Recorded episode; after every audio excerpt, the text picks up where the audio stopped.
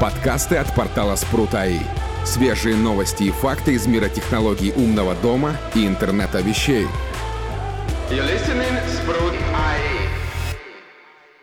Всем привет! Вы слушаете подкаст от портала Спрут.АИ. В эфире с вами ведущие Армен Карахан, Виталий Никольский, Александр Жабунин, Дмитрий Батюшин.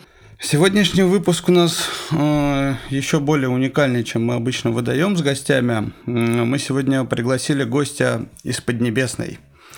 Э, с нами представитель компании Акара. Всем привет, меня зовут Филипп, я живу в Шэньчжэне, работаю в штаб-квартире компании Акара. Кем? Что делаешь? Чтоб, ну, не, не простого же мы человека пригласили. Моя должность называется продуктовый маркетинг, и я отвечаю за в большей степени за стратегию продуктовую компании Акара, за то, какие продукты на международных рынках, включая российские и других стран СНГ, наша компания представляет и будет представлять в ближайшие, думаю, годы. Ну, для начала предлагаю, чтобы ты вообще просто о себе рассказал. То есть вообще как связался с умными домами, есть ли у тебя там свой умный дом, все дела. Как в итоге попал в Акару, так сказать, познакомимся поближе. Как попал в Китай? Как попал в Китай, да, тоже интересно. Там много чая. Много чая, не только чая.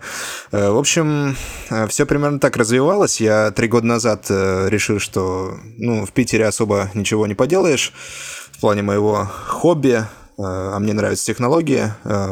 Я в то время не особо думал именно про умный дом, но казалось, что, в общем-то, именно в Китае, где я уже к тому времени успел побывать, движуха самая настоящая происходит. Я был в Пекине в то время, решил ехать в Шэньчжэнь, самый, наверное, продвинутый город в плане высоких технологий здесь, называется китайской силиконовой долиной, где многие компании расположены. В общем, решил сам э, переехать сюда. Первое время очень сложно было найти работу, э, в том числе потому, что по-китайски я особо не говорил, а компаниям здесь нужен язык и нужен опыт именно в этой индустрии. Но через полгода после различных приключений удача, так скажем, улыбнулась, и после нескольких предложений из компании, где мне предлагали, допустим, шестидневку, э, как это по-китайски называется, с 9 до, 6, 9 э, до 9, то есть э, с 9 до 9 6 дней недели. Это такой китайский мем своеобразный. В общем, нашел эту компанию, в этой компании все более-менее неплохо в этом плане и вообще э, именно индустрия э, мне очень понравилась. С тех пор у меня есть и умный дом, э, и, в общем-то, я им интересуюсь, и могу сказать, что делаю то, что мне нравится. И в этом мне повезло. На самом деле могло бы повезти гораздо меньше, но сейчас совершенно проблем никаких нету, и я очень рад этим заниматься. Э, вот так вот. Про умный дом э, у меня самого сейчас, понятное дело, ну, по этой теме э, очень большие интересы. Раньше, в принципе, мне интересны были высокие технологии. Я не очень занимался умными домами сам, но понятно, что с тех пор, как присоединился к этой компании, у меня дома завелось совсем уж много устройств, и, наверное, достаточно радикально это все сейчас выглядит. В моей небольшой квартирке устройств примерно близко к сотне. Э, даже там, где они не особо нужны, наверное, но мне это доставляет удовольствие и помогает по работе, так что э, так что меня это устраивает, и, наверное, я буду в ближайшее время, во всяком случае, в ближайшие несколько лет продолжать это дело и останавливаться не собираюсь. Ну, я думаю, Тут тебя многие поймут в этом плане. Расскажи, какие кейсы у тебя реализованы дома, на каком оборудовании, может есть что-то такое интересное, необычное и связано там с твоей компанией, и то, что не связано с компанией, то есть может быть на каком-то стороннем железе? Пока что у меня основная система именно на железе э, моей компании, э, частично именно Акара, частично Xiaomi.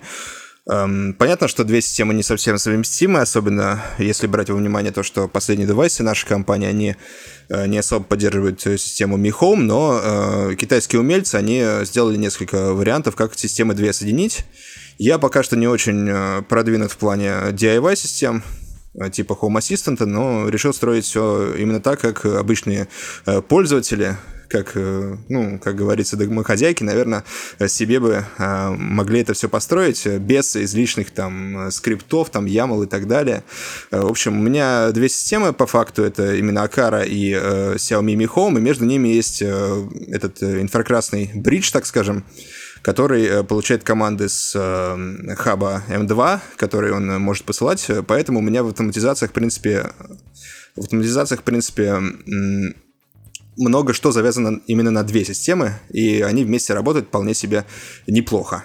И, наверное, в этом э, в этом направлении буду и дальше развиваться. Э, но скоро и нас будет грести, э, так скажем, поддержка Home Assistant, Э, забегая вперед, скажу, э, сначала облачная, потом локальная. И, наверное, тоже буду очень много с этим развлекаться. С Прутхабом тоже пока что, к сожалению, сам себе не поставил Спрутхаб, э, но стик у меня был. В общем, в будущем буду расширять, скажем, кругозор в плане умного дома. Но пока что сфокусирован именно на таких вот более потребительских системах, но на них уже сейчас можно много что делать, это все понимают. Вот. И э, я бы сказал, что главная мысль в том, что люди сейчас, ну, совсем, э, аудитория умного дома совсем маленькая, и поэтому, наверное, углубляться э, в более продвинутые системы это вообще не особо перспективно, потому что, чтобы убедить, наверное, большинство людей, которые сейчас не используют умный дом, его использовать, нужно что-то более-менее простое на уровне обычных пользователей. В Китае такая же, да, ситуация? Э, в Китае э, DIY вообще развит меньше. То есть э, китайский умный дом, я бы сказал, что это в основном управление голосом и не более того. Китайские пользователи, они, ну, даже вот по просмотрам видео всяких видно, что они не особо интересуются этой темой, и выходит так, что основные наверное, основные такие интересные проекты всякие, они на Западе не знаю, в России э, происходит, но не в Китае. В Китае вот, э, вот то, что я увидел за последние там три года, эта тема не, не, так, не так развита, как хотелось бы. Хотя простые устройства с управлением по, э, ну, там, голосом и так далее, по, по Wi-Fi, чтобы можно было добавить, они вполне себе развиты, и рынок большой. Наверное, по многим категориям самый большой в мире, а может и по всем.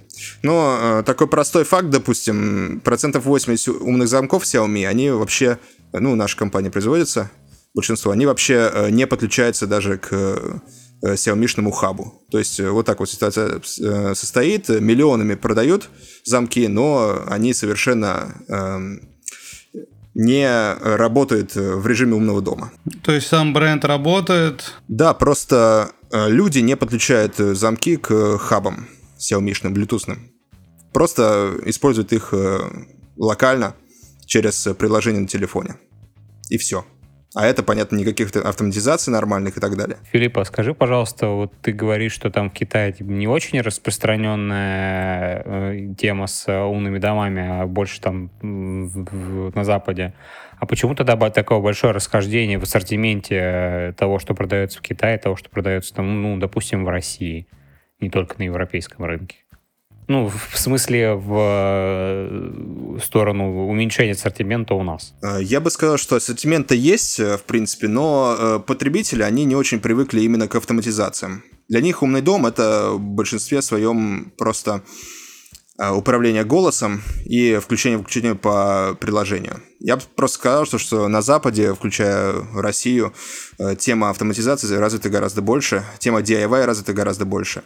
Э, ну и есть как бы просто экономические причины, почему китайский рынок более развит. Например, потому что ну, здесь просто техническая индустрия развита очень э, сильно, и конкуренция очень большая. Просто компании пытаются представить как можно больше э, продуктов на рынке, который большой, понятное дело, самый большой в мире, э, если считать, наверное, э, ну, количество населения пока что это именно так, э, с поправкой именно на, в том числе с подправкой на развитость технологическую, и получается, что компании стартовали в Китае, и для этих компаний, понятно, домашний рынок – это менее рисковый рынок, рынок более знакомый э, и э, консолидированный и большой. Поэтому они приоритизируют именно домашний рынок. И у нашей компании уже возникает дилемма, то что если смотреть по продажам, даже международный рынок может быть гораздо больше, но там больше рисков, больше издержек и больше неопределенности, поэтому пока что, к сожалению, китайский рынок все еще приоритизируется, но эта ситуация, я могу вам сказать, явно изменится в течение наверное, одного-двух лет. И уже в этом году планы были устроить примерно такое же количество, как в Китае, но этим планам не совсем суждено было сбыться. И, наверное, будем ждать следующего года, чтобы уже по количеству устройств было примерно то же самое. Но тренд есть, и явно, что э, там китайская экономика она, конечно, быстро растет, она большая, но с экономикой остального мира просто сравниться не может. Э, процентов, наверное, сколько там, ну, максимум 30 будет, даже если будет расти мировой экономики. Э, не более того.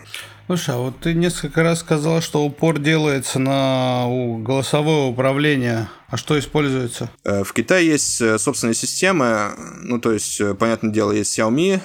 Не уверен, какая у них там доля, но есть три примерно самые продвинутые системы Xiaomi, Baidu, китайский Google, так скажем, потом э, китайский Amazon, Alibaba, у них тоже есть э, свой, э, свои эти умные колонки. Еще сейчас Huawei подключился, Huawei пытается копировать Xiaomi, но в плане умного дома явно Xiaomi самый большой продвинутый бренд, и наша компания все еще для них делает продукты. Э, но именно свой, ну, мы стараемся свой бренд от Xiaomi отгородить э, побыстрее, потому что, ну, Xiaomi тактика такая, что либо их система, э, либо чужая система, а использовать системы вместе, для них такой опции просто нету. Они считают, что они очень сильны, и пока что так оно и есть в Китае, но, наверное, не за этим будущее будущее за открытыми стандартами, но это отдельный вопрос. А вот ты затронул тему, да, Xiaomi там, и вот расскажи про отношения. Я так понимаю, раньше рос проекты были более так тесно связаны, сейчас как-то более врознь. Вот расскажи, почему так произошло, ну и вообще вот отношения сейчас с Xiaomi и Какие отношения планируются в будущем, как ты видишь это? А, в общем, это стандартная история. У Xiaomi в их системе есть эм, такое достаточно большое число компаний, которые для них в прошлом, в настоящем э, производили продукты. То есть э, Xiaomi на самом деле это такая вот китайская Икея в области технологий. То есть они берут, э, ищут самые, ну, маленькие компании, у которых есть перспективные продукты. Делают им большие заказы. Очень часто в них инвестируют. В итоге компания начинает расти на заказах под Xiaomi систему, выпуская продукты под Xiaomi брендом, компании получают много инвестиций, в том числе не от Xiaomi, компании растут, начинают запускать свои бренды, потому что, чтобы обеспечивать денежные потоки, э, понятно, нужно именно свой бренд, наверное, а не просто производить железки для Xiaomi. Э, в итоге таких компаний э, накопилось очень много. Там тоже Роборок, который сейчас очень активно продвигает свой собственный бренд – Э, и поддержку других систем, особенно ну, и в Китае, и на Западе тоже, там Roborock, там Dreamy, SmartMe и так далее.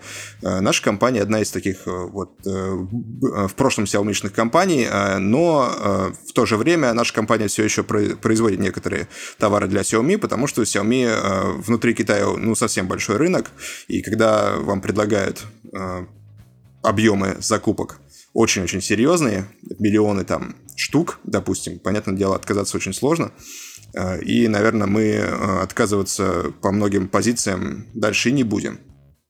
Э, в итоге получается, в итоге получается, что по некоторым продуктам мы все еще выпускаем для них отдельные устройства, но именно устройства под нашим брендом в будущем не будут поддерживать Xiaomi систему.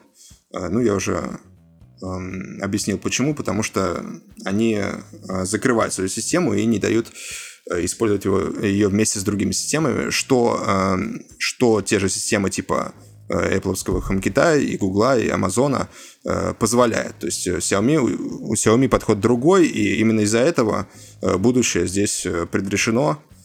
Именно в устройствах нашей компании поддержки Xiaomi прямой не будет в будущем и постепенно от нее будут отказываться даже в Китае.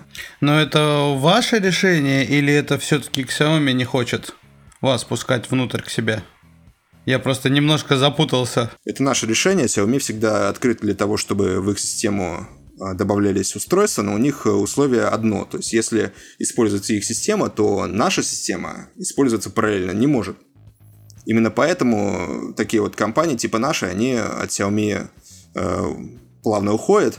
У некоторых получается лучше, у некоторых хуже. E-Light сейчас Э, все еще не может нормально уйти. Мы более-менее, смотря в какой стране Э, свои именно собственные сервисы развиваем. А фокус э, на том, чтобы поддерживать системы, которые подразумевают использование двух систем одновременно, то есть это HomeKit, Google, там Amazon, Matter, Яндекс и так далее, чтобы, понятно, своим интересам стратегическим ни в чем тоже не отказывать. Как Xiaomi этого хотят от более маленьких компаний. В то же время Xiaomi сейчас продолжает инвестировать в Э, мелкие компании, которые все еще, э, ну, как бы свой бренд продвигать не могут, потому что, э, ну, и поэтому зависит от Xiaomi еще больше. В итоге, ну, такой процесс идет, не знаю, закончится ли он, но мне кажется, именно в плане умного дома Matter это будет последним словом, Э, и думаю, что Xiaomi сейчас э, не в ту сторону развивается, в которую весь мир развивается. И, наверное, э, в глобальном плане это ошибка. Хотя в Китае они явно еще долго будут номером один в плане умного дома. Ну, может быть, для этого они это и делают. Ну, кстати, на тему, на тему пошли не туда. у Xiaomi последние новинки э, пошли в сторону Bluetooth. Это значит, что у них как-то кардинально поменялся концепт вы продолжаете э, топить там за ZigBee, ну и, в общем, показываете такую стабильную, э, стабильное направление развития. А были ли какие-то вот с этим связанные э, э расхождения, ну и как бы не случился ли развод в том числе по несовпадению э, технологических направлений? Не думаю, что развод случился, просто есть некоторые процессы. Ну, у Xiaomi они решили строить системы на Bluetooth, и это никак нашему партнерству-то, в принципе, не, не повредило. Например, датчик прошлого года, датчик движения на Bluetooth, он тоже сделан нашей компанией без проблем. Есть еще несколько проектов, которые мы делаем для Xiaomi. Э, этот вот э, недавний мотор для штор, который просто вешается прямо на, на шторы, э, он тоже выполнен по Bluetooth в Xiaomi версии, производится нашей компании. Недавно на краудфандинге имел достаточно неплохой такой успех. Замки все Xiaomi, но сейчас даже в большей степени, чем раньше, производятся нашей компании. Раньше только низкого ценового сегмента, с наибольшими продажами сейчас и самые, самые крутые, в том числе с распознаванием лиц, э, тоже производятся нами. То есть э, я бы не сказал, что есть э, тренд на то, чтобы заканчивать партнерство, но есть просто тренд на то, что у нас теперь есть свой бренд, и этот бренд больше не собирается Э, во всем рассчитывать на Xiaomi. Потому что вот э, то, что было раньше, когда некоторые продукты поддерживают нашу систему, а некоторые нет, это для пользователей очень, э, очень тяжело дается. И вообще мнение такое, что ну, вы что, совсем что ли, когда ваши некоторые продукты поддерживают вашу систему, а некоторые нет. Вот такая примерно ситуация. То есть я правильно понимаю, что будут выпускаться ну, продукты Акары, которые можно будет э, интегрировать или в а, Xiaomi э, экосистему, или в Акару. Но они будут как бы работать или там, или там, но будут работать и там, и там, грубо говоря. Я правильно понимаю? Но не вместе. Не совсем так. Э, Xiaomi продукты, которые производятся в нашей компании, они выпускаются под брендом Xiaomi. А бренд Akara э, будет подразумевать, что поддержки системы Xiaomi нет кроме Xiaomi голосового ассистента, который по облаку связывается с системой Акара. То есть э, главной системой для продуктов Акара все еще будет э, и продолжать эм, являться э, будет система Akara Home, и эта система будет посредством локальных облачных интеграций интегрироваться с, со сторонними системами. Ну, хорошо, вот да, давай приземлим, да, вот я покупаю, например, там Акара Opel, да, или там, я не знаю, датчик движения Акара. А, соответственно, у меня есть выбор. Либо я его интегрирую в Mi Home, либо я его интегрирую в Акара Home. Но и туда, и туда он может быть интегрирован, и на нем написано Акара. Правильно я понимаю? В общем, э, несмотря на то, что Xiaomi они э, перешли на Bluetooth почти полностью, у нас все еще есть хабы, которые поддерживаются системой Xiaomi, Э, но стратегически, по причинам, которые я уже назвал, э, в будущем поддержка Home э, будет ограничиваться, и чем дальше, тем дольше. Сейчас перед компанией стоит такой непростой выбор в Китае. Допустим, если продукт не поддерживается системой Xiaomi, то продажи у него становятся гораздо ниже. Но для международного рынка все еще решено, и никакой продукт не поддерживает систему Xiaomi, кроме как по причинам, например, если такой же продукт был выпущен в Китае, и его же пересдают на международном рынке. Но самые новые продукты, они уже и этой, так скажем, лазейки тоже лишены. То есть они тоже э, вообще не поддерживаются в системе Xiaomi э, по вот таким вот соображениям. Ну, грубо говоря, если у вас через там полгода-год выйдет э, Akara Opal 2 кнопка, которая будет Akara Opal 2, она в Xiaomi просто не будет работать. Ну, то есть и там не будет возможности даже подключить, она будет работать только в своем приложении. Правильно же? Да, да. Да, ну, кроме нашего приложения, можно будет ее добавить в Matter, в HomeKit и так далее напрямую. Ну, ну это, сопу это сопутствующее, да. А вот вопрос такой, вот э, ты сказал там, ну это как бы и так видно, что вот Xiaomi куда-то свернула не туда, там вы, перешла свое устройство на Bluetooth, там частично выпилилась из HomeKit и так далее, вот, но все-таки количество устройств, поддерживаемых Mi Home, гораздо больше, чем поддерживаем Akara Home. Не было мысли там как-то сертифицировать ту же самую, там, возможно, IKEA, возможно, там Elight и вот эти вот Smart Me, ну, короче, все вот эти компании, которые сейчас в, в экосистеме Xiaomi, то есть частично начинать их переманивать к себе, добавлять там в Fakara Home для совместных интеграций, там, автоматизации и так далее. Конечно, конечно, эта идея есть и сейчас развивается. В этом году будет, э, так скажем, на нашей платформе такие пилотные проекты. Это будет в плане э, роботов-пылесосов. Наверное, все уже угадали, какой это будет бренд. Э, это тоже будет э, достаточно перспективное направление, и в то же время будет развиваться Matter, который локален, и, наверное, вот э, будущее именно за Matter, то есть чтобы Akara Home предложение поддерживало устройство по протоколу Matter без ограничений, которые связаны с именно облаком, чтобы все работало как HomeKit, но не только для пользователей, для пользователей всего что угодно такая вот идея. Вот давайте, да, немножко вернемся в сторону именно Акары, а не к Xiaomi и их взаимодействия, а то мы все уже о тебе узнали, о том, как вы дружите с Xiaomi. Расскажи про Акару. Вот э, что вообще, как Акара видит умный дом? Что вы несете для пользователей, делаете? То есть какой у вас концепт, цель? Хорошо, есть как бы два направления. Э, первое направление, наверное, это вот э, именно бизнес-модель в Китае она такова, что а, есть, э, так скажем, сервис-провайдеры, как они по-русски называются, не знаю. Ну, э, в общем, э, сеть, сеть франшиз, то есть сеть магазинов, которые работают по схеме франчи... франшизы, которые предоставляют услуги по настройке и содержанию умного дома – они сами собой представляют, э, так скажем, шоурумы, где пользователь может прийти, э, посмотреть на автоматизации, его проконсультируют, скажут, что ему бы подошло домой в этом плане. Э, он платит единоразово какие-то платежи плюс подписку. В итоге у него дома появляется настроенный рабоч- работающий умный дом.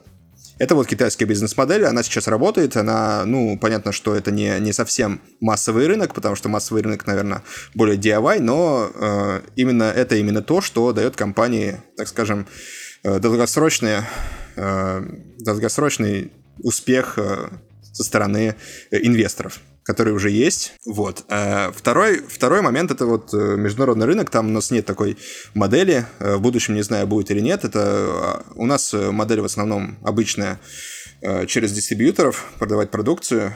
Ну, в основном, конечно, такие через посредника, то есть сначала дистрибьютора, потом ритейлера. Ну, и, собственно, напрямую тоже через платформы типа, площадки типа Амазона. Э, и здесь, наверное, у нас э, такое вот э, глобальное видение в том, чтобы в будущем с помощью машинного обучения, искусственного интеллекта можно было предлагать обычным пользователям автоматизации такие, что им не придется настраивать множество условий, чтобы все было из коробки. Мне кажется, в этом плане с, с прутом у нас тоже, наверное, видение немножко совпадает – И, наверное, не только с ним, а со многими людьми, потому что э, пока что я могу сказать, что умный дом это э, настройка достаточно сложных сценариев, а такую настройку далеко не все могут осилить. И, наверное, будучи именно за тем, чтобы такие сценарии настраивались автоматически, компания очень сейчас э, активно работает над этим. В общем, в мае, в конце мая будет э, большая презентация. На ней, наверное, часть из того, над чем работает, будет обнародована и можно будет увидеть, э, к чему все идет. В этом году в нашей системе уже будут э, некоторые, так скажем, автоматические автоматизации, и надеюсь, э, я пока сам не уверен, насколько они будут эффективны, надеюсь, хотя бы основные сценарии пользователя они могут, смогут, в общем, реализовать. А вот первая модель, я правильно понял, речь идет о интеграторах, если это по-русски. А здесь почему не работаете? А, не работаем, ну, потому что, э, как бы, это все дело э, начать на международных рынках, где ты сам физически не находишься, это гораздо сложнее. Наверное, когда дистрибьютор уже э, будет иметь значительные объемы, и он уже сможет, ну, будет задуматься над, то, над тем, чтобы начать такого рода бизнес-модель на некоторых рынках. Но ну, сами, понятное дело, мы не можем до, до этого дойти. Пока что именно со стороны нашей компании на международных рынках, то, что мы сами непосредственно делаем, это максимум э, электронной коммерции. То есть э, площадки типа Амазона, там Newegg, э, Walmart и так далее. Но не более того, в будущем будем думать над этим, я не знаю, насколько. Но вопрос в том, чтобы, если все будет автоматически и очень просто, то вопрос, насколько нужны будут сервис-провайдеры, эти интеграторы, которые, э, понятно, сами по себе достаточно дорогое удовольствие и доступны будут далеко не всем с такими расценками. Ну да, насколько я знаю, в России это не очень распространено именно в плане ну, недорогих умных домов а Xiaomi, Akara, там, Elite и прочее. Там те же самые многими горячо любимые Rubitec, они просто выставляются там, ну, больш, на больших площадках. Ну, видимо, как у вас с Walmart, там, тем же самым, то вот у нас там в Leroy можно увидеть тот же Rubitec или там по-моему, даже где-то я видел и лайт э, выставлялся. То есть там просто небольшой стендик, на котором устройства стоят, которые можно потыкать. Ну, у нас вообще тоже есть э, такие стенды, и много где на самом деле. Я думаю, вы еще увидите. Над этим там работает достаточно активно. Ну, в глубинках это не так сильно распространено. Я не так давно это увидел, в принципе. Конечно, рынок, э, честно говоря, только-только начинается в России. Э, даже никакой нормальной аналитики не было буквально полтора года назад, и сейчас начинается хотя бы исследование какое-то данные, чтобы можно было получать. И этот рынок э, только начинается. Сейчас проникновение даже в самых э, развитых странах, там, ну, даже если смотреть, включая умные колонки и умные телевизоры, не более там 30%. Это значит, что 70% они просто вообще не, ну, не знают, что такое умный дом, даже на уровне голосового управления. А в России, наверное, все 90, не знаю, 80 нет таких вот исследований, которые прям дадут конкретные данные. В общем, это именно будущее, и, наверное, в этом плане меня это очень э, воодушевляет, потому что э, совершенно ясно, что в течение там 50-10 лет э, эта тема, она будет расти очень быстро. Э, вариантов других нет, думаю. И она сейчас растет быстро. В том числе в пандемию, в том числе после пандемии. Не знаю, она там не закончилась еще. В общем, вот так вот. Ну, как минимум, об этом писали фантасты. У нас просто немножечко, ну, модели бизнеса, принятые в России, отличаются от э, а, остального мира по той простой причине, что у нас народ только-только начал приучаться платить за сервисы. А, соответственно, подписочные схемы и вот эти все штуки, как бы они, ну, потихонечку начинали работать, но э, интеграторская вот эта вот э, концепция, она в России, думаю, не излетит. Поэтому да, поэтому вот если такой DIY упростить, чтобы все было интеллектуально самостоятельно работало, ну, как бы, да, и идея хорошая. Слушай, ну почему ты так говоришь? А если это на уровне строительства, почему мы интеграторов рассматриваем только как тех, кому нужно прийти и там сказать «я хочу умный дом». Сами строительные ну, компании, да. думаете, не дорастут до того, чтобы прям квартиры и дома строить уже со встроенными системами автоматизации? Так, чтобы людям я, было я удобно. думаю, что они дорастут, но это будет удел а, очень богатых людей, которые покупают э, квартиры в красивых, больших э, или не очень комплексах с охраной и с прочим. Это не массовый продукт. А вот тут вот все зависит уже от производителей, и я так понимаю, вот как раз вот таких вот идей, которые озвучил Филипп, чтобы наделать это все, ну, сделать это все таким образом, чтобы людям ну, не составило труда. Если там каким-то инженерам или тем же строителям дать простой достаточно инструментарий, который сможет, ну, с помощью которого они смогут это все делать, почему нет? Цена-то, конечно, вырастет на квартиру, но это не будет э, заоблачное подражание, если это все просто. То же самое человек сможет сделать сам, а тут из коробки. Да, в Китае, кстати говоря, в этом плане очень интересно все происходит, потому что в Китае цена на жилье, особенно в городах, она очень высокая, гораздо выше, чем в большинстве мест в России, допустим. И получается так, что э, цена все равно очень высокая, и доля издержек на умный дом, э, она в этой цене очень низкая. И именно поэтому очень много новых квартир, они оснащаются по дефолту умными устройствами. То есть наши компании Э, не всегда все выглядит очень круто, и пока что это, наверное, не то, что до чего это должно докатиться в будущем, но э, именно так это происходит, это прям массово получается, ну, по моим сведениям. Ну, мне кажется, к этому человечество и должно прийти, ну, иначе зачем это все нужно? А расскажи, ну, если там это массовое прям явление, а что э, люди получают? Ну, допустим, там программа минимум и программа максимум. Э, ну да, э, я сам не, не покупал пока здесь квартиру, э, к счастью или к сожалению.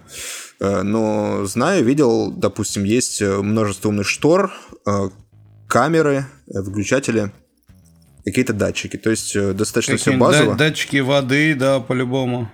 Да, но проблема в том, что установили все, вроде бы работает, а потом через некоторое время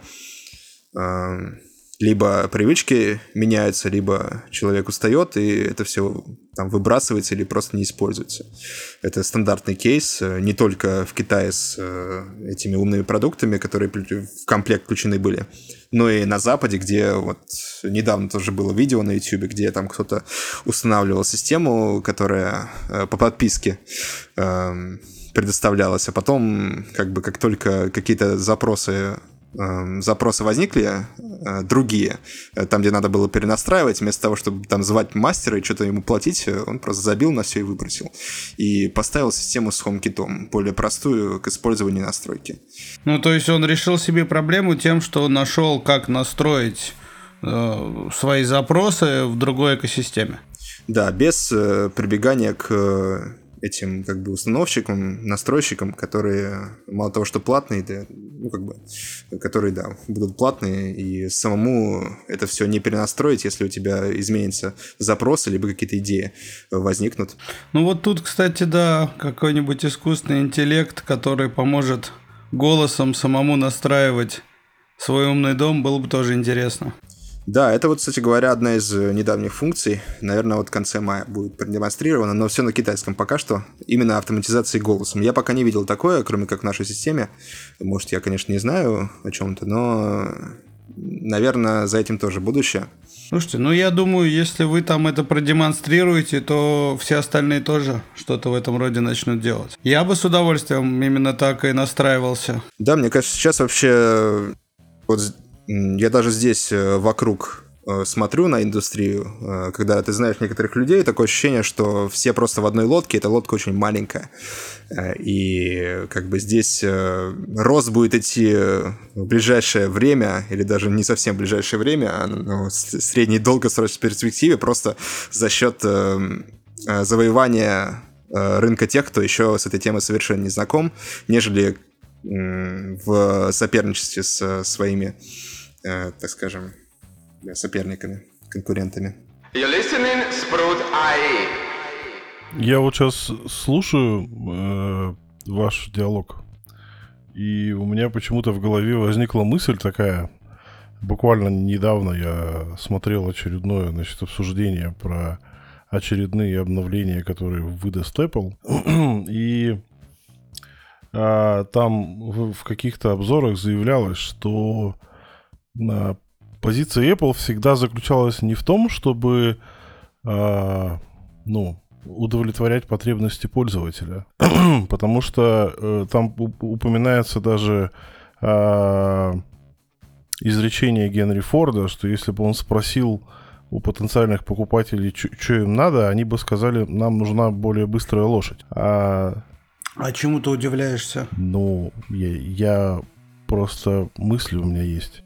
Я вот все, что сейчас вижу э, с точки зрения развития там э, экосистем и устройств умных домов, это следование за потребителем. Ну, то есть каких-то концептуально революционных, вообще взрывающих мозги решений а на сегодняшний день как-то ну, не очень заметно. Либо у меня замыленный глаз, и я уже просто этого не замечаю, а для рядовых пользователей это все является взрывом мозга. Либо это действительно так, и ничего экстраординарного не происходит. Ну, то есть идет линейное развитие без каких-либо э, таких экстраординарных каких-то уходов э, в бок, заходов с другой стороны, предложения каких-то новых вообще умопомрачительных концепций, о которых никто никогда даже подумать не мог. А тут нате вот вам. Вот э, как прав я, не прав, или просто у меня профдеформация?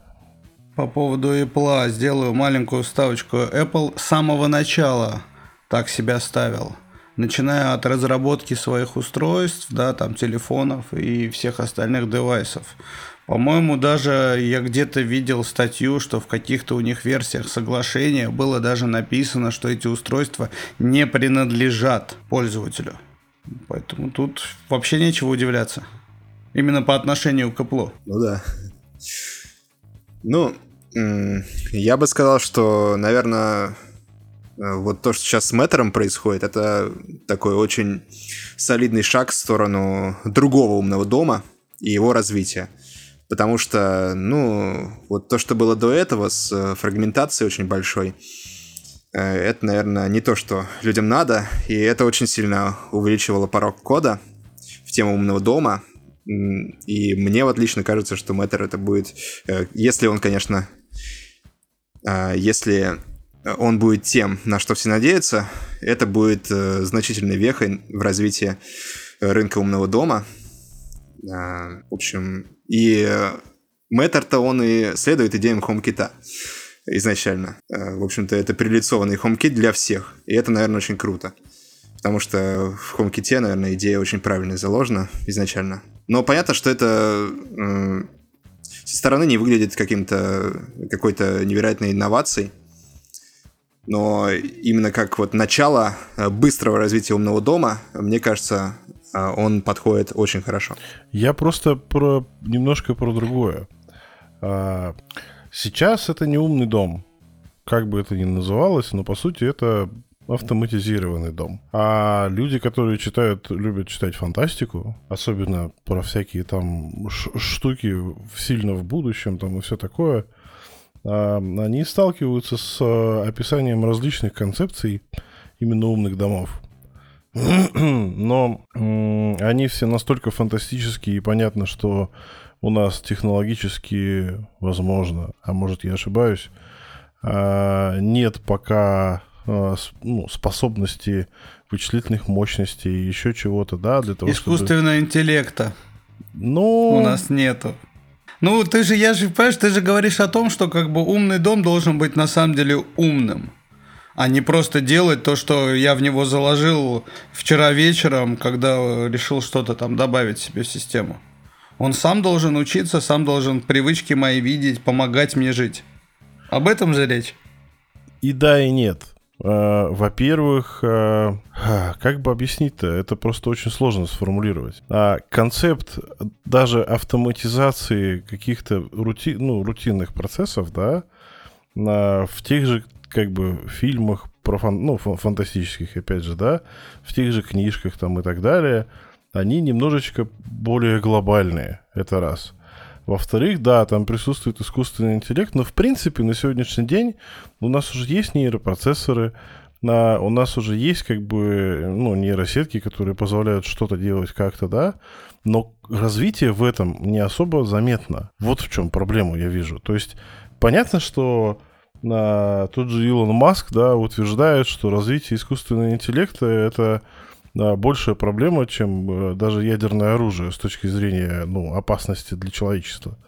Потому что ну, искусственный интеллект действительно может а, стать слишком умным, и все, ну, как бы, терминатор, добро пожаловать. Вот, это его мнение. Skynet. Ну да, да, да. Вот. А с другой стороны, да, у нас на сегодня на сегодняшний день, например, есть огромное количество различных эм, там open source и так далее решений, которые развиваются энтузиастами, да, ну то есть понятно, что если это будет, э, этим будет заниматься там компания с огромным бюджетом, это как бы, ну, один результат.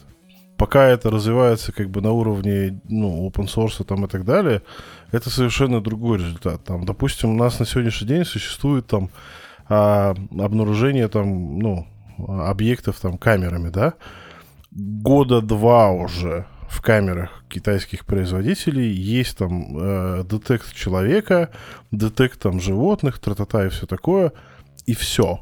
Ну, то есть, и дальше ничего. А это как бы только малая часть. Мы неоднократно же в своих э, выпусках обсуждали, что было бы зашибись не использовать э, там датчики, кнопки и всякую такую фигню. Поставил камеру в одну комнату.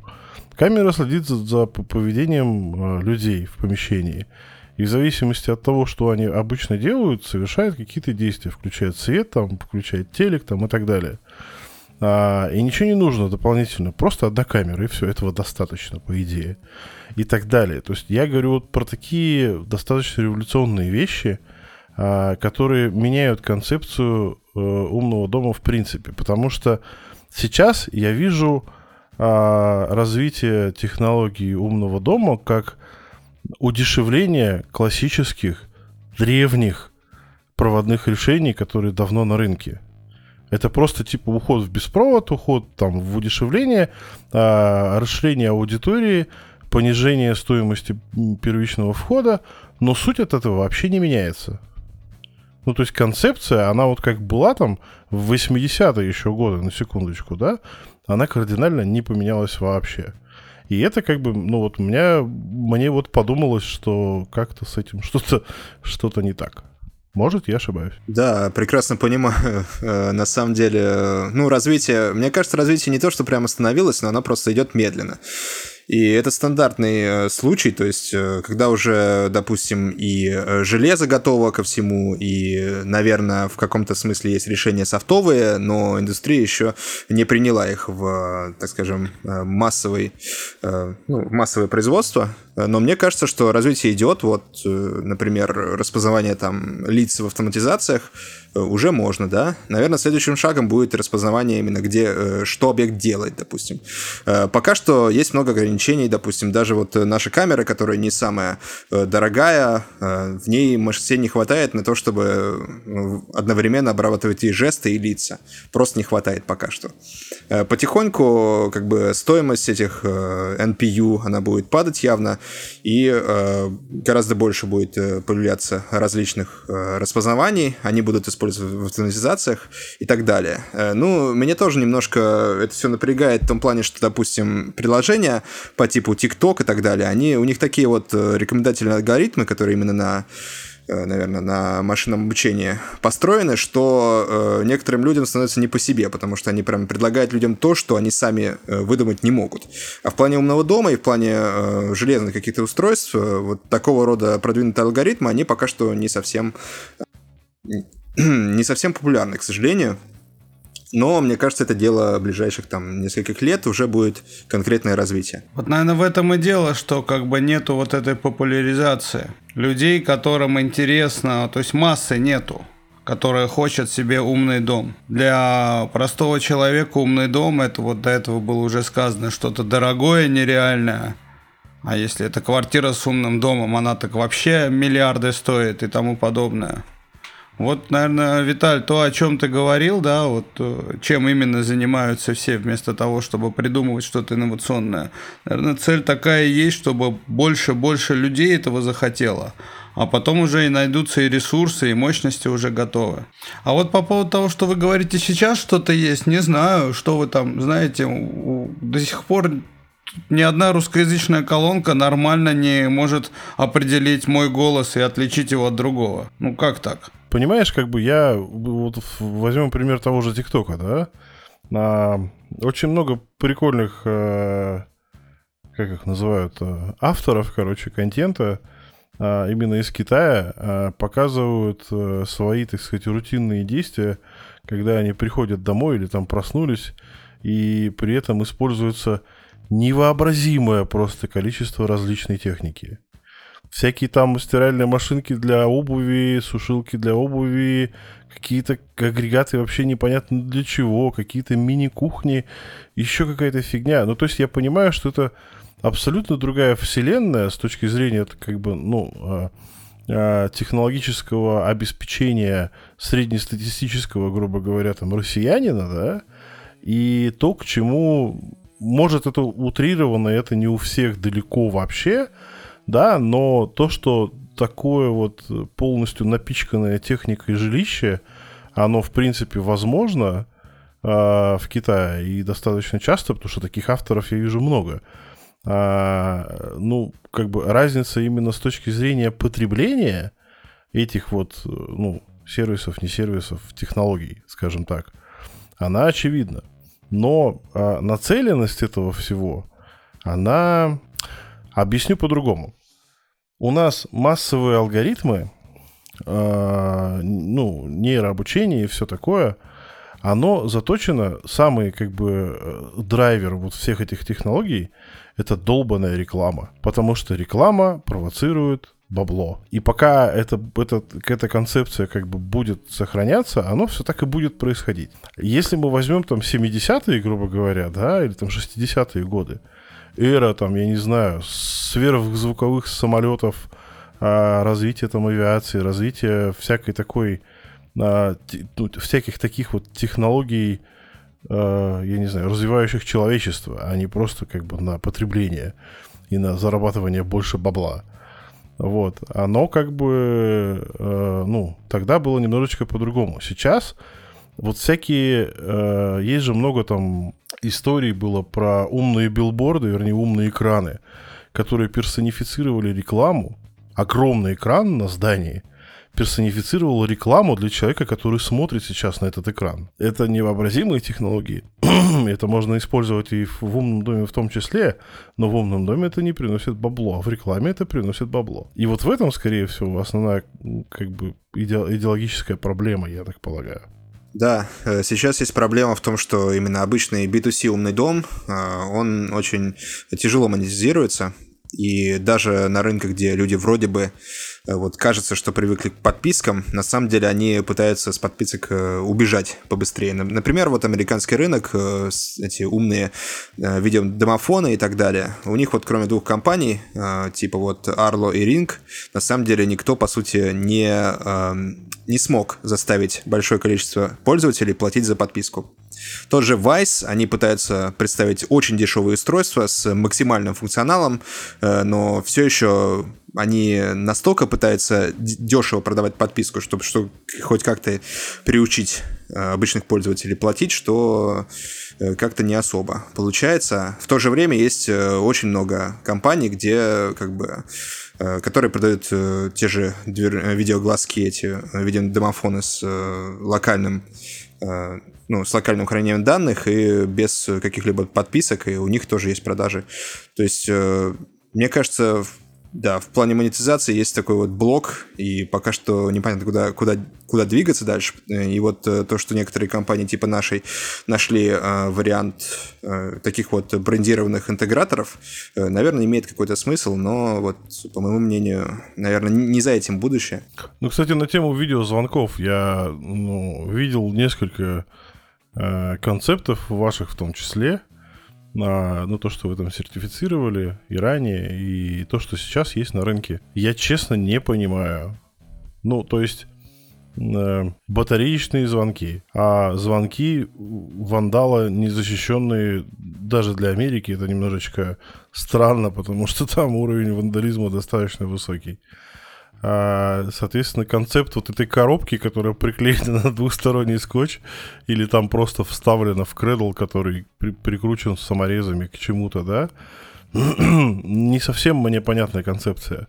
При этом на сегодняшний день существуют решения, которые встраиваются вместо там дверного глазка, но почему-то найти нормально работающее решение там, э, ну, оно вандалы защищенное, ну, то есть его хрен украдешь, да? А там есть экран нормальный, да, на, на, на внутренней стороне двери. Там есть возможность разместить все, что душе угодно, там хоть батарейки, хоть питание, хоть, хоть что вообще. Но все уперлись в концепцию ринг, которую вот э, сделал когда-то, да, то есть коробка вот эта веш, вешающаяся на дверь, и все, все долбятся в эту вот, в, в эту концепцию. Хотя она как бы, ну, не очень адекватная с моей точки зрения. И так очень часто происходит. Да-да-да. Классно было бы, чтобы изображение вот с этого видеоглазка попадало сразу на то устройство, с которым ты сейчас взаимодействуешь. Прям автоматом. Виталь, так оно просто очень удобно, поэтому так и сделали. Оно же вешается, блин, двумя саморезами, там, грубо говоря, если это не это есть, ну, если его не приклеивать. А дверной глазок ты представь, это тебе надо раскрутить, убедиться, что там все влезет что размер подходящий, что если там это питание, то оно подведено. А связь, а динамики? Я в качестве, короче, индикатора мне понравилось, э, как Шакил О'Нил рассказывал, как он э, решил свою проблему дверного звонка. Он позвонил в охранную компанию. А у них это, ну, основная э, такая, основное направление. Они, если им нужна какая-то фигня, связанная с видеонаблюдением, с, с сигнализацией, еще с чем-то, да, этим занимаются охранные компании. А он позвонил в охранную компанию. Они ему вкорячили там какой-то конский вообще ценник, что-то около 8 тысяч за, а, за какие-то там пару камер там и все, все такого, да. Он охренел, потом пошел в Walmart, увидел ринг, купил, поставил, включил, хорошо. С такой точки зрения, ну, чисто потребительской, я понимаю концепцию. Но это было давно. Это реально было давно. Первый ринг, он когда появился? Года 4 или 5 назад? За это время... Ну так, а сейчас что поменялось-то? Ничего не поменялось. В этом и проблема. Ну, то есть уже собрана статистика, уже как бы есть э, количество там, я не знаю, раздолбанных этих э, звонков там, спертых там, сдохших батареек, э, умерших корпусов от влияния там солнца или еще чего-то, да?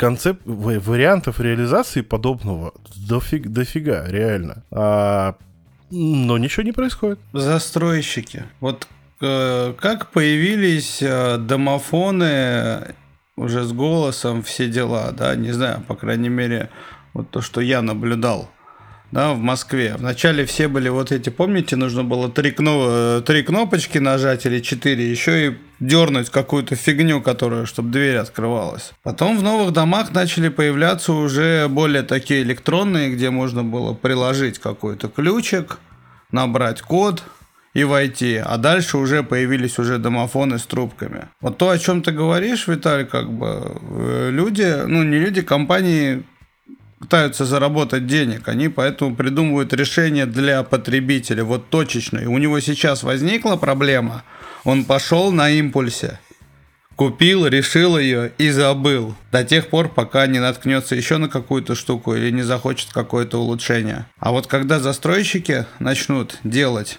уже дома, уже когда у тебя в, в дверном глазке все это уже есть. Не знаю, ну или на крайняк двери начнут уже с этим продавать.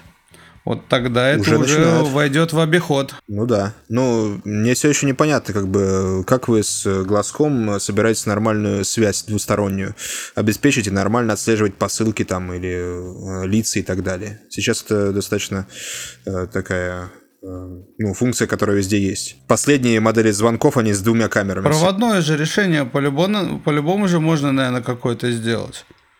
Я увидел двери, в которых есть провода, значит, они куда-то могут уходить, и там что-то может происходить.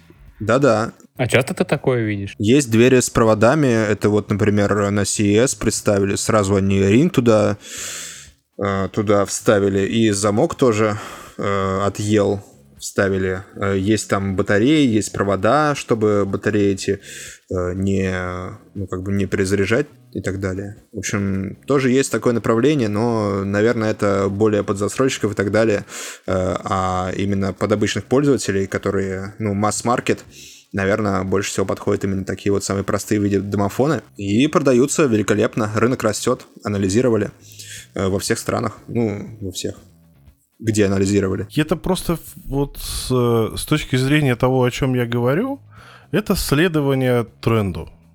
Такое спокойное, методичное, без визионерства. Ну, то есть... А кому это нужно? Кто тебе денег даст за это твое визионерство? R&D на самом деле и всякие такие концептуальные концепты, э, они у любых компаний, ну, достаточно крупных, а Акара крупная компания, э, ну, я так считаю, они, ну, как бы must-have. По той простой причине, что как бы, ну, без концептов, на которые можно получить обратную связь. Это вот как с автомобилями, да? Или как с самолетами. Если пошариться там в интернете и посмотреть, какие концепты на сегодняшний день в самолетостроении существуют, диву даешься. На водородных двигателях, там, с двумя э, кабинами, там, и так далее. Короче, там дикая фигня. А некоторые концепты превращаются в реально, ну, надеюсь, что превратятся в реальные а, а, летающие машины, где самолет на дизельном движке с одним пропеллером летает со скоростью почти 900 км в час. Как лайнер. Легко. Это был концепт, потом это стало моделью, потом это стало ре- ре- летающей моделью и так далее. Вот от таких вещей, как бы, э, ну, их надо делать. Они, во-первых, немножечко сдвигают мозги у разработчиков, они сдвигают мозги у потребителей, потому что они получают ответ на вопрос, а что так можно было? А, и как бы, ну, они двигать начинают вот это все. И это получается уже не совсем линейное движение. И Apple так делает. Они просто, ну, делали раньше.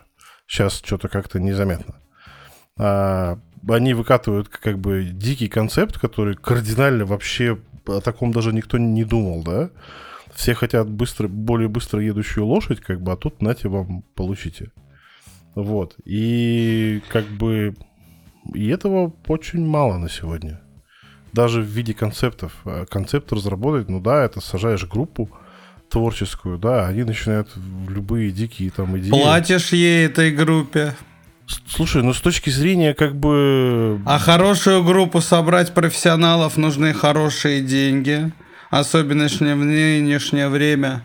Я понимаю, но с точки зрения как бы оборота, грубо говоря, компании, э, достаточно крупной, это не такие уже большие деньги, но зато это вполне способно двигать и внутренний э, research, это может двигать внутреннюю концепцию, но в этом должна быть заинтересованность в первую очередь у, своей, у самой компании.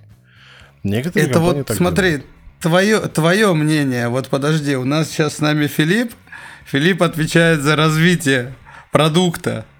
И как раз-таки, наверное, сможет нам ответить, ну, почему не делают так. То есть, на мой взгляд, просто это все реально упирается в бабки огромные. Э, мне кажется, что, в принципе, вот э, как бы судить постфактум достаточно просто, потому что, э, ну, раз в 10 лет, наверное, случается какая-то такая прорывная инновация, которая полностью меняет индустрию.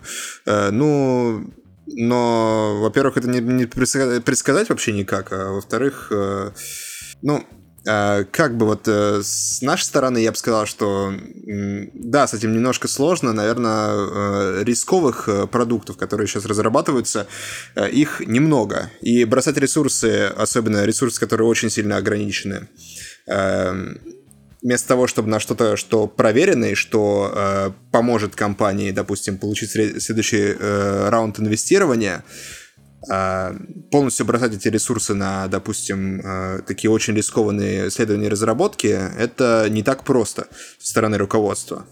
Э, но в то же время вот некоторые проекты, они ну, более-менее работают. Например, вот э, радарный датчик, пока что, ну, такой вот более-менее концептуальный продукт, который пока что не, не особо выстрелил, но, наверное, за этим будущее для отслеживания присутствия в комнате и э, именно присутствия в зонах внутри комнаты.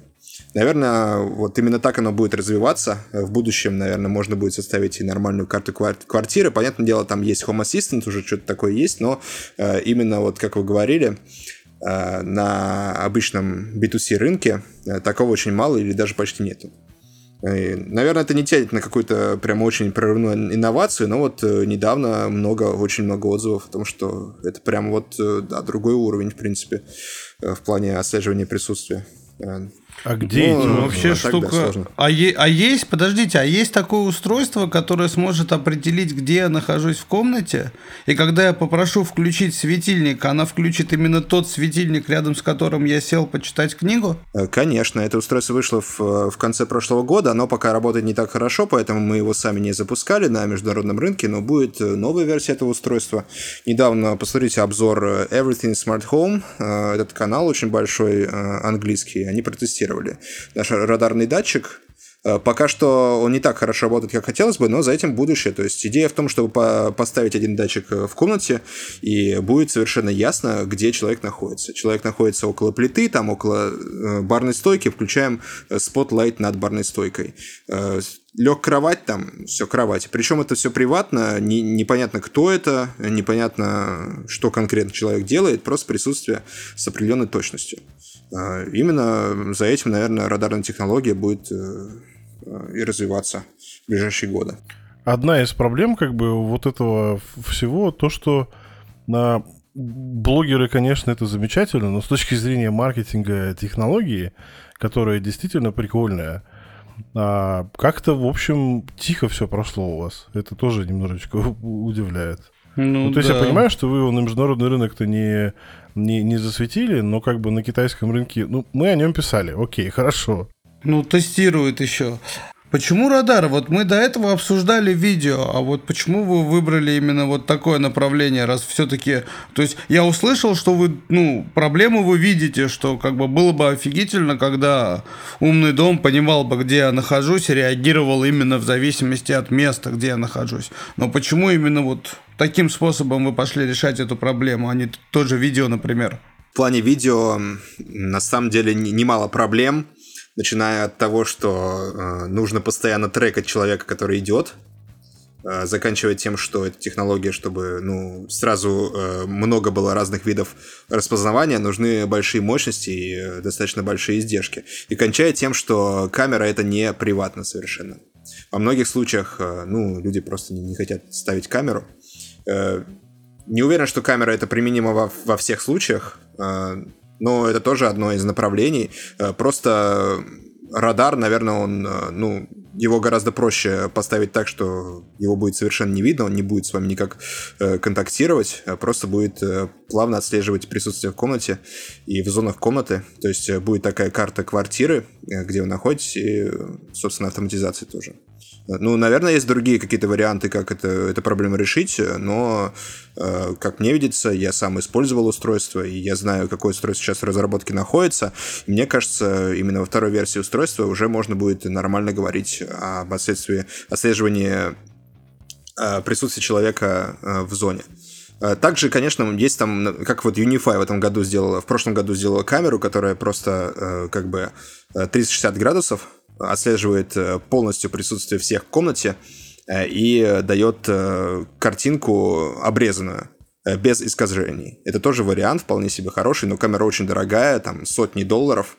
Не уверен, что это именно то, что ну, наша компания может быть запущена и иметь э, достаточно солидные продажи. А вот такой датчик э, на одну комнату, э, у него издержки получаются гораздо ниже. Примерно 50-60 долларов, допустим. И это уже другая история. Тем более вот э, в плане приватности имеет достаточно большой плюс. В отличие от камеры. Ну вот смотри, есть э, за, за все эти годы, когда эти все технологии развиваются, Сейчас, сейчас, можно, подожди, еще один вопрос, Виталий, пока мы далеко не ушли, прости, пожалуйста. А о каких мощностях идет речь? Вот было сказано, чтобы это все делать на видеопотоке, нужно кучу всего отслеживать, нужны большие мощности. Понял, малинка не справится. А что поставить нужно? Есть хотя бы примерное понимание? Примерное понимание то, что у новых этих систем на чипе есть NPU, то есть не- нейро, как это называется по-русски, процессор, да, и именно он используется для распознавания, распознавания лиц, распознавания жестов, распознавания действий. У нас пока нет такого, конечно, но, наверное, будет. А, И в данный момент, например, наша камера G3, э, там нельзя э, одновременно отслеживать э, разные виды активностей. Нельзя одновременно отслеживать жесты и лица. Почему? Потому что не хватает мощности этого NPU. То же самое у нас в видеодомофоне есть такая проблема. Сейчас он разрабатывается, не хватает мощностей. А чтобы поставить более солидное железо, нужно значительно увеличивать издержки. И здесь вот э, пока что, ну, невозможно э, сделать, ну, во всяком случае, наша компания сделать продукт, который будет иметь небольшие издержки, э, на котором смогут те же дистрибьюторы нормально делать прибыль и, в общем-то, иметь солидные продажи.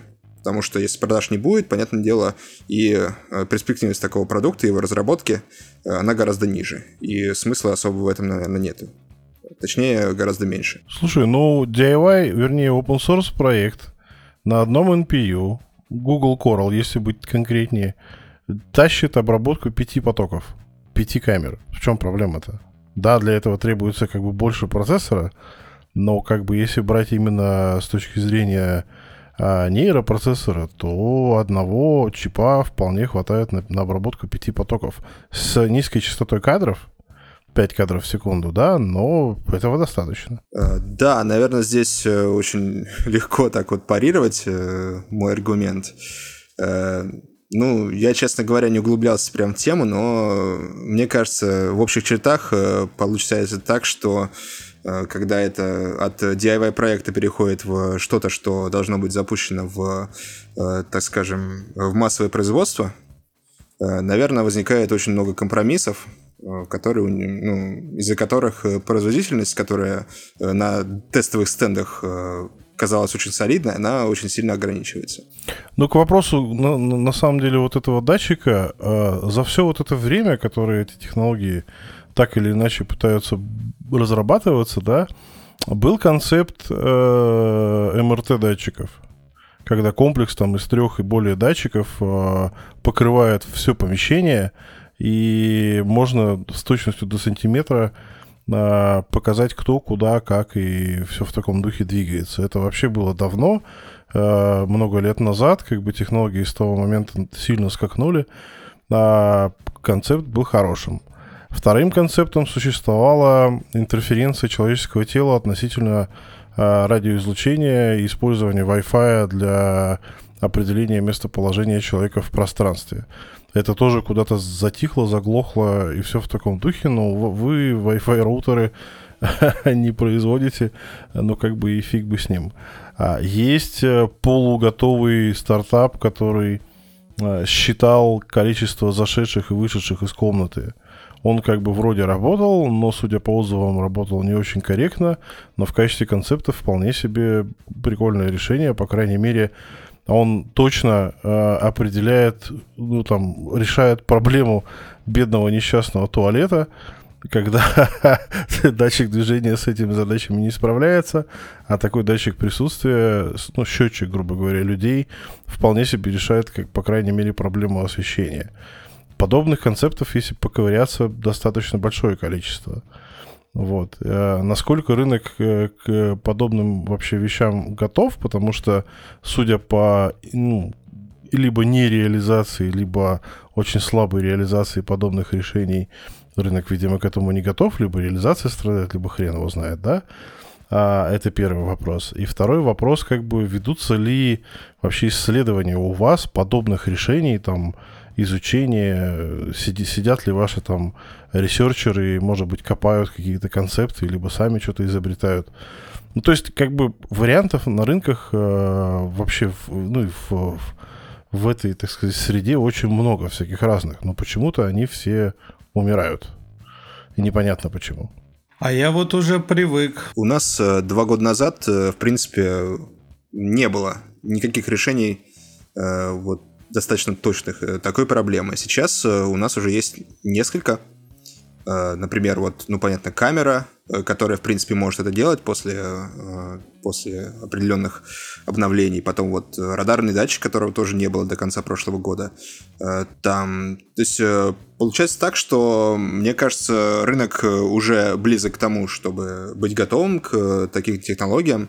Есть явные некоторые боли потребителей с тем же туалетом, например, и они решаются разными способами. Я еще знаю один пример, это, допустим, колонки Amazon, которые через микрофон они очень э, с большой чувствительностью слушают э, звуки и отслеживают присутствие в комнате.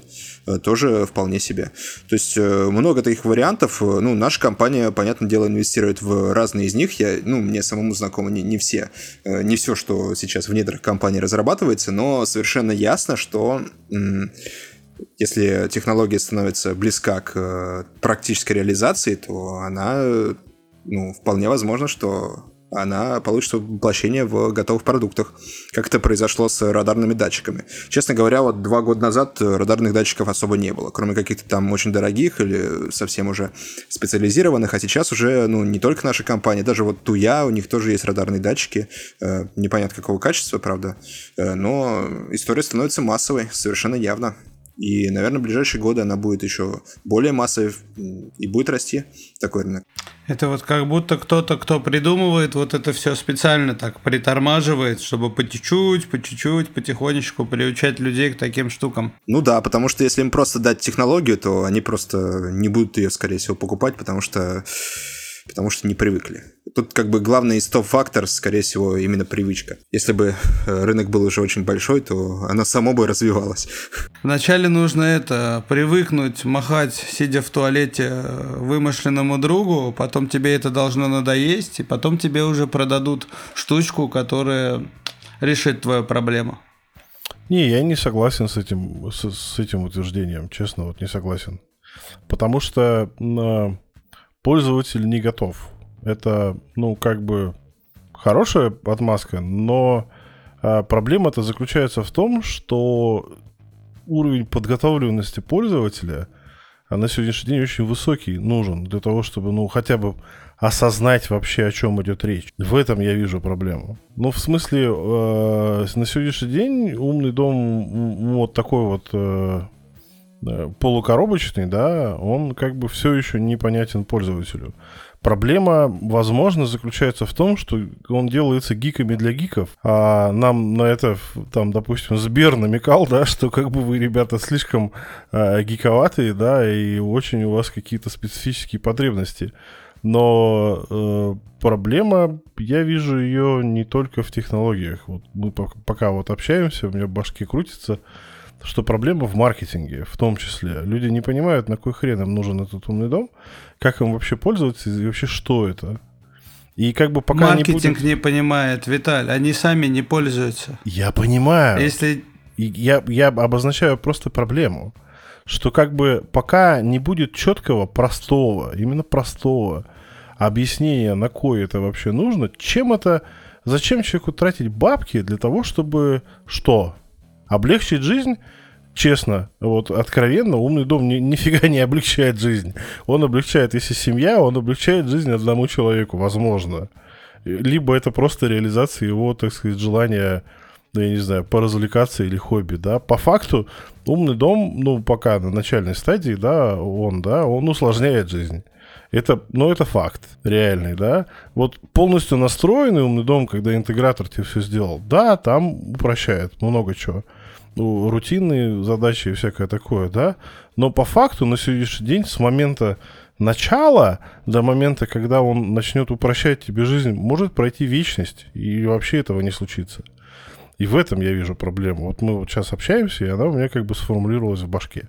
Да, и мне вот кажется, что, э, ну вот именно субъективно, э, у меня ощущение, что вот за три года, которые я здесь провел, что все развивалось так быстро, что как будто вот уже скоро наступит прям совсем умный дом, но я смотрю на других людей, которые это, э, этой темой занимаются уже, не знаю, десяток лет, и да, здесь я понимаю, что на самом деле оно может казаться совсем по-другому, то что на самом деле многие технологии уже есть, но что-то они так и не стали массовыми, никогда они станут массовыми. You're listening, Sprout IE. Давайте задам вопрос, который, наверное, многих там интересует, да, заодно отвлечемся от этой темы, которую сейчас Э, расскажи какую-нибудь инсайдерскую информацию. То есть, э, я думаю, многим интересно услышать, какие устройства планируются в будущем. Поддержка 3D, возможно, новый хаб. Вот, ну и все в этом ключе. Хорошо, тогда быстренько скажу.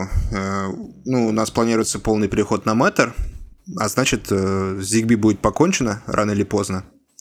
На смену ZigBee придет Thread, и, наверное, всем от этого будет только лучше. Э, допустим, большинство всех э, этих э, фишек Спрутхаба, которые на демо очень много раз продемонстрированы были с нашими устройствами, и, наконец, воплотятся внутри нашей системы благодаря треду. Понятно, что многие вещи можно было сделать на ZigBee, но получается так, что на треде они, наконец, получат воплощение. Например, вот, ну, биндинг везде, где можно. Например, вот э, подключение ко второму хабу, если один вышел из строя э, и так далее.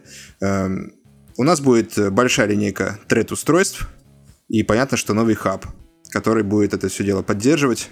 И хаб будет сразу поддерживать и ZigBee, и Thread одновременно, то есть к нему можно будет все сразу подключить.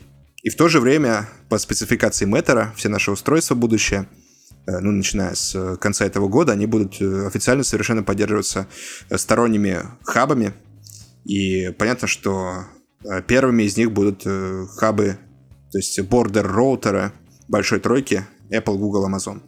Вот такой вот инсайт. Когда планируется выпуск нового хаба, так примерно хотя? А, в начале следующего года, скорее всего. В конце этого, если повезет, если все будет быстрее. Но Matter, он задерживается постоянно. Скорее всего, еще задержится немножко.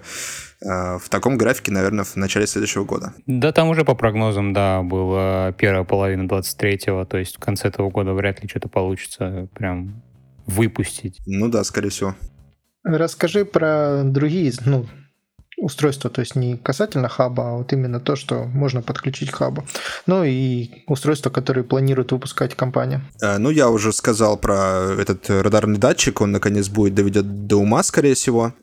А, детские болельщики датчика, которые сейчас у нас есть э, только для Китая, они, скорее всего, будут решены. Э, он будет на Wi-Fi, а не на ZigBee по ряду причин. Что еще прям вот э, интересного? Сейчас еще подумаю. Давайте еще какой-нибудь вопрос. Я задам два вопроса. Э, термоголовки и система защиты от протечек. Будут? А, термоголовки уже, кстати говоря, проговорился наш э, этот, э, как его называется, про Протек, ютубер. Да, будут в этом году к отопительному сезону. Э, про защиту от протечек э, сейчас вот то, что есть, оно, наверное, совершенно не то, чего всем хотелось бы.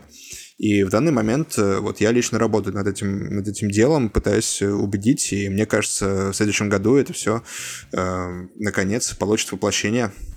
Э, но пока что, к сожалению, нет. Хотелось бы, я бы очень хотел, я бы очень хотел, чтобы у нас был нормальный батарейный кран, который выключать будет воду, там газ, как вот у Туи сейчас есть множество этих э, кранов, которые устанавливаются прямо э, поверх трубы, поверх крана, который уже установлен. Наверное, это самое верное э, направление развития.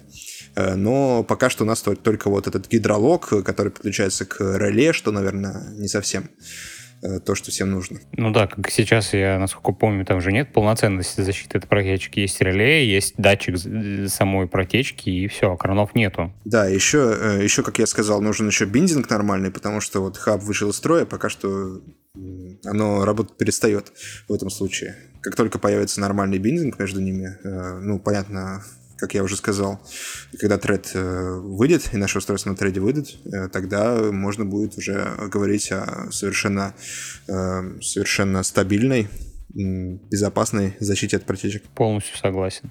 Про термоголовки ты вопрос задавался относительно отсутствия внешнего пошагового регулирования клапаном. Оно будет все-таки? Тут личная будет? боль пошла, я прям слышу ее. Она не только моя личная боль на самом деле. На сегодняшний день просто все Да много таких запросов, да. Все термоголовки как бы работают автономно, и внешнее управление позволяет только выставлять температуру на ней, а дальше работает убогий, э, низкопроизводительный, встроенный в головку алгоритм, который ну, меряет температуру у батареи и всякое такое. И как бы решением этой проблемы, э, ну, решает, вернее, эту проблему, это возможность, там, грубо говоря, пид-регулирования за счет э, внешних показаний.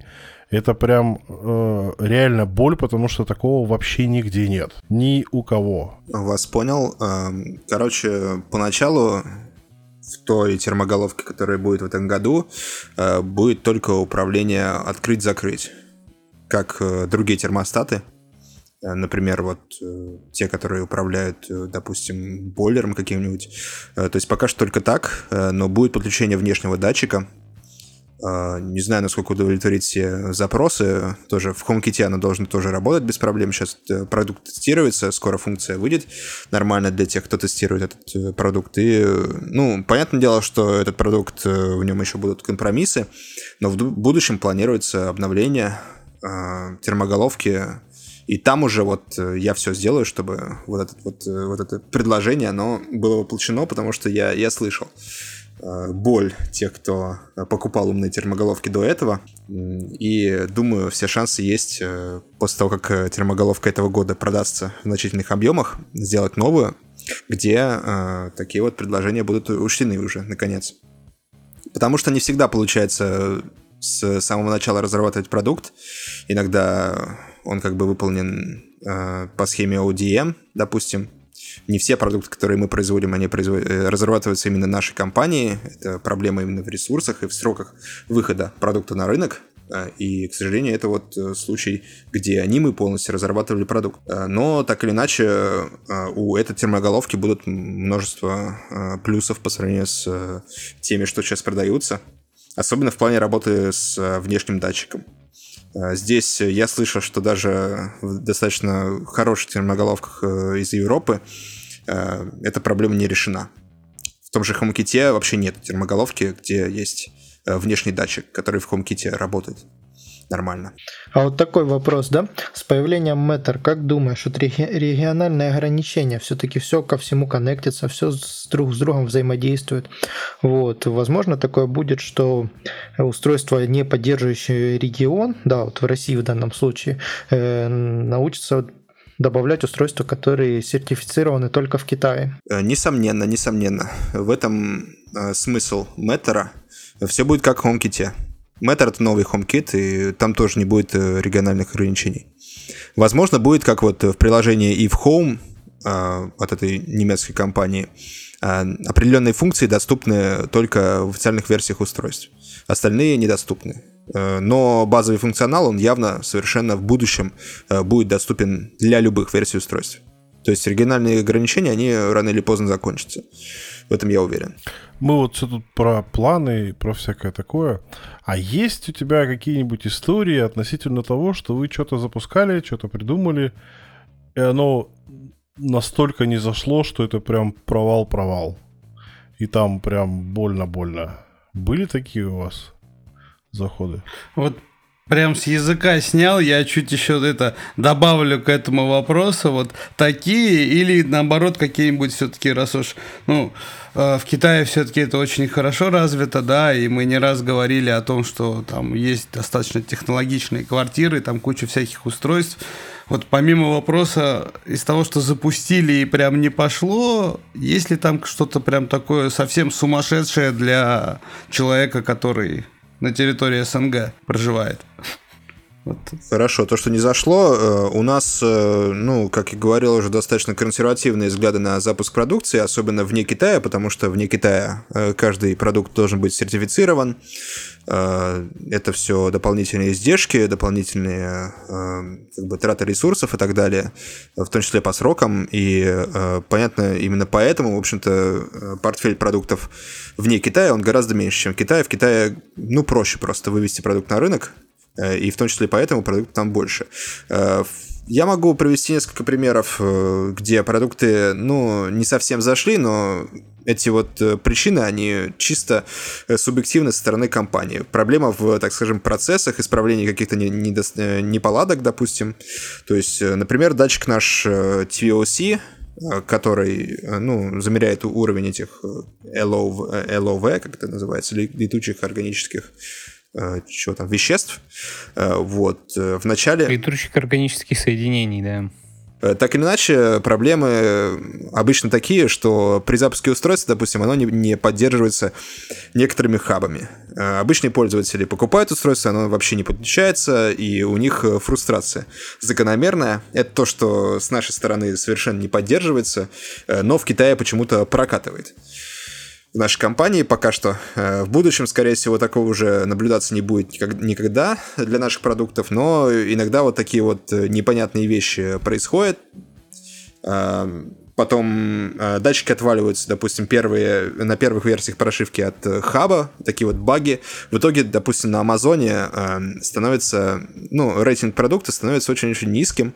Иногда его даже снимают с продажи по решению Амазона. Это очень плохо, это считается провалом э, при запуске продукта. Но э, впоследствии, понятное дело, большинство таких проблем они решаются достаточно быстро, особенно в случае, если продукт снимается с продажи не по нашему решению. И в итоге как-то это все улучшается. Пока что у нас не было такого, чтобы мы прям снимали продукт э, именно категорию устройств продажи. У нас э, пока вот все устройства, которые были до этого запущены, они продолжают развитие. Либо в новых версиях, либо в тех же версиях, что и раньше. А если снимать с продажи, то заменяются ну, новыми э, продуктами схожих, схожей тематики. Наверное, это начало. В будущем, скорее всего, будут какие-то позиции, которые нужно будет снимать с продажи, но ну, мы серьезно начали, наверное, э, год или два года назад. До этого было с, э, международное направление было совсем, совсем мелкое для нас. В общем, наверное, проблемы еще будут в этом плане, ну, и это закономерно.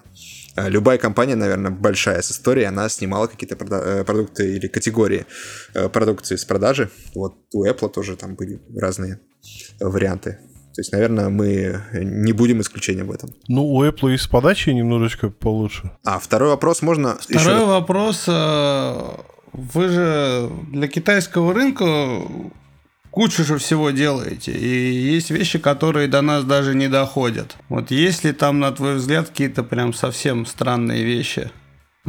которые делаются для китайского рынка. Странных мало, но пресловутый умный туалет, э, который является таким интересным устройством, который как бы, ну, на ZigBee все дела, э, и сперва кажется, что он бесполезен, там не особо нужен, но после нескольких э, дней подряд использования больше не хочется ходить в обычный туалет. Вот примерно так вот. Э, прикольно. Я пользовал, но... пользовался этим, как это вот сверху, который ставится, как называется? Ну, да, короче, да, на это туалет, на толчок. Для унитаза, да, да, да, крышка более... для унитаза, да. Стульчак это называется, да. Стульчак, да, я, я уже забываю. я уже, да. Э, в общем, кроме туалета, есть э, разные такие вот устройства для ванны, типа полотенца сушителя, там, зеркало и так далее, но в них ничего прям крышесносного я не видел сам. Ну, тут скорее речь... Просто о... они не выходят на международный рынок, потому что, ну, они габаритные, и наши дистрибьюторы не располагают каналами продаж, которые для них э, э, хорошо бы подходили. You're listening, Sprout IE. Ну и, наверное, последний вопрос на сегодня. А, у нас было, ну, мы сами а, анонсировали ваши опросы, а, всякие исследования там и так далее, а, но как-то, в общем, результатов этого не видно было. А вот насколько ну, там российская аудитория, аудитория нашего портала, может быть, не только нашего, а, полезна в этом всем, если от этого какой-то выхлоп, будет ли это расширяться и насколько это, в принципе, влияет на развитие продуктов там, в ближайшем будущем? Я бы сказал, что, наверное, напрямую это развитие не видно иногда, бывает, но э, очень часто это очень сильно помогает продавливать продукты, которые э, в итоге готовятся или уже вышли на российском рынке. Э, и, ну, какая-то часть из них, она еще готовится, и поэтому неизвестна широкой публике, но э, опросы, в том числе опросы, проведенные э, внутри именно комьюнити Sprout, э, они не раз помогали доносить то, что нужно российскому рынку. Э, но это идет э, пока что слишком медленно все еще. Вот термоголовка э, один из вот таких проектов, который вот в прошлом году завершился, завершился удачно, несмотря на то, что изначально в руководстве не особо были они убеждены в том, что этот продукт имеет перспективы, хотя, в общем-то, что тут такого, потому что сегмент уже большой. Эм, но мы продолжаем, продолжаем те же бета-тесты. Тоже мы не можем тогда добавить, э, допустим, сотни народу туда, потому что тогда будет совсем уже бардак, и у нас просто э, команда не так быстро растет, чтобы это все контролировать и менеджерить, так скажем. Э, но сбор данных на этом будет в этом году еще больше фокус. Скоро будет еще один опрос для всех. Опять же, как обычно, я не знаю, может, это мы недостаточно ясно коммуницируем, но каждый из запросов, э, он дает э, достаточно большое пополнение в рядах э, тестеров. Мы в рандомном порядке делаем такого рода призы, что люди, которые отвечают, какое-то там количество, их, допустим, 30-50, 30-50, они становятся нашими тестерами, получают наши продукты на их выбор первыми, одними из первых вообще в мире из людей вне компании. И могут их протестировать, понятно, все, все бесплатно, и, в общем-то, включиться в процесс разработки, э, напрямую зарепортить свои э, свои предложения, и эти предложения сейчас э, достаточно эффективно доносятся до э, разработчиков продукта э, и контролируется, чтобы важные предложения не пропадали, не, не канули в лето, так скажем. Короче, дело реально развивается, и мне кажется, хотя в этом году планы были совсем уж наполеоновские, но а, в реальности оказались не такими быстрыми, но я скажу, что ближайший год для нашей компании будет э, самым плодовитым э, в плане развития Э, продуктового портфеля и, наверное, улучшение качества не только продуктов, но и наших сервисов тоже, потому что раньше все так и говорили, то, что э, продукты у нас как бы хорошее железо, все, все отлично, но вот э, по сервисам реально есть проблемки. И надеюсь, в конце концов, вот люди будут выбирать наши продукты не только потому, что у нас такие крутые там датчики, которые там живут, допустим, Э, не без нареканий, конечно, живут там очень долго от батареи, вот как вот э, датчик э, этих окон и дверей наш, но, но и из-за всей вот нашей системы, включая наши сервисы в том числе. И, ну, еще раз скажу то, что для, для всех, кто говорил про то, что, допустим, там политика регионов, там региональных ограничений — это зло, я сам понимаю, что это зло, и пытаюсь сам с этим как-то бороться, но это то, на что вообще сложно влиять, брать, э, потому что есть китайский рынок, э, у которого очень большое преимущество, э, который не платит налоги, если как бы с Алиэкспресс заказывать, не, не имеет издержек по типу сертификации. Ну вот. Но в будущем, как я уже сказал, это все уйдет в прошлое, и по примеру HomeKit такие вот ограничения, они просто перестанут существовать рано или поздно, я надеюсь, в течение двух лет, и, наверное, всем от этого будет только лучше. Примерно так. А, уточню вопрос. А есть место, куда можно а, направлять пожелания, предложения, багрепорты, негодования, ну или наоборот, такая книга отзывов и предложений, электронная? А, да, можно. Э, есть два варианта. Наверное, самый эффективный это именно напрямую на нашу официальную поддержку э, имейла support at, ну, собакаакара.com, но те, кто зарепортит э, определенное количество фидбэка, их автоматически будут переводить на прямой репорт фидбэка через систему Jira нашей компании. Но это не открыто для всех, а только для тех, кто репортит регулярно. Э, в этом плане все тоже возможно. Недавно мы эту систему улучшили. Э, теперь э, ну, удобнее стало для всех, и для разработчиков, и для самих пользователей, которые так вот репортят. Есть несколько наших товарищей из, тоже из комьюнити Спрута, которые тоже этим занимаются постоянно. И сейчас, мне кажется, процесс уже налажен гораздо лучше. В предыдущие там полгода я лично тоже принял в этом участие и, в общем-то, в будущем, наверное, и еще лучше будет, э, и можно будет э, напрямую репортить э, тем, кто готов. Ну, звучит все очень круто. Пожелаем вам удачи, чтобы все ваши планы сбывались. Очень ждем новых каких-то инновационных решений. Лично я точно, у меня много всего от вас стоит. Спасибо. Я тоже жду. Было очень приятно. сегодняшний выпуск предлагаю заканчивать на этой прекрасной ноте. С нами был Филипп из компании Акара, ведущий Армен Карахан, Виталий Никольский, Александр Жабунин, Дмитрий Батюшин. Всем всего хорошего. Всем пока. Пока, ребят. Пока-пока. Пока-пока. Подкасты от портала Спрут.АИ. Свежие новости и факты из мира технологий умного дома и интернета вещей. You're listening, Sprout IE.